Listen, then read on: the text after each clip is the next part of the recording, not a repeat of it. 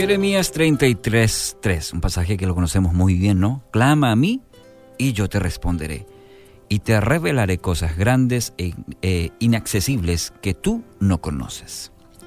Aquí el profeta Jeremías, mirando un poco el contexto de este pasaje, vivía momentos de mucha angustia. El rey Sedequías, cansado ya de los interminables mensajes de destrucción que proclamaba el profeta, había dado órdenes de que fuera el enviado a la cárcel. Mientras tanto, Jerusalén estaba tambaleando bajo los efectos del sofocante eh, sitio por parte del ejército babilónico que estaba ahí encima de ellos. Y la caída de Judá, que Jeremías justamente había anunciado durante más de dos décadas, era inminente. Y en medio de esta situación difícil, calamitosa para para el pueblo, para Jeremías, el Señor le da el mensaje que leemos en el texto de hoy. Y es como si fuera a representar una brisa fresca de esperanza en medio de un panorama totalmente sombrío para el profeta. Dios le extiende por medio de esta invitación la oportunidad de, eh, de, de, alzar los ojos, de elevar los ojos por encima de la situación que estaban pasando, la realidad en la que se encontraban el más allá ofrece un estupendo panorama que va a testificar con creces ahora acerca de lo que ocurre cuando el Señor decide intervenir en el, en el caos que resulta de la rebelión y la desobediencia, en este caso, en el pueblo de Israel. Y el deseo del Señor es animar el corazón de su siervo con una visión a la que no se puede acceder salvo por revelación. Muy interesante, muy importante.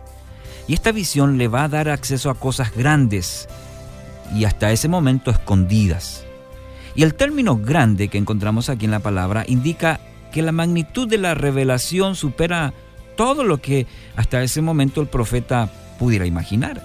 Se trata de información extensa, profunda y ancha que resulta imposible medir sus dimensiones. Y esta información es a la vez inaccesible. Es decir, todas las habilidades de estudio y capacidades para la observación que pudiera poseer Jeremías no alcanza, no le darían acceso a esta información que ahora Dios le da. Podría, podría dedicar una vida entera a intentar descifrar lo que le esperaba a Israel luego del exilio, pero llegaría a la muerte completamente frustrado sin encontrar esa información. La única forma de adquirir sería que Dios decidiera compartirla. Y la invitación que Dios aquí en este versículo justamente le extiende a Jeremías no deja, no deja lugar a dudas de que está deseoso precisamente Dios de darle acceso a esta información. No obstante, existe una condición. Y esta condición que Dios pone al profeta y por ende para cada uno de nosotros, Jeremías debe clamar a Él debe clamar a Él. Y la palabra clamar contiene una intensidad de propósito que, que la distingue de una simple petición. Entre clamar y petición, bueno, hay, la, de, la, la de clamar contiene tantos elementos y se refiere a esa acción decidida, enérgica, en la que se solicita al otro una respuesta específica. Entre pedir, voy a pedir, pero cuando clamo hay una intensidad mayor. Tengo la sensación de que Dios anhela, amigos, darnos más participación en los misterios de su obrar.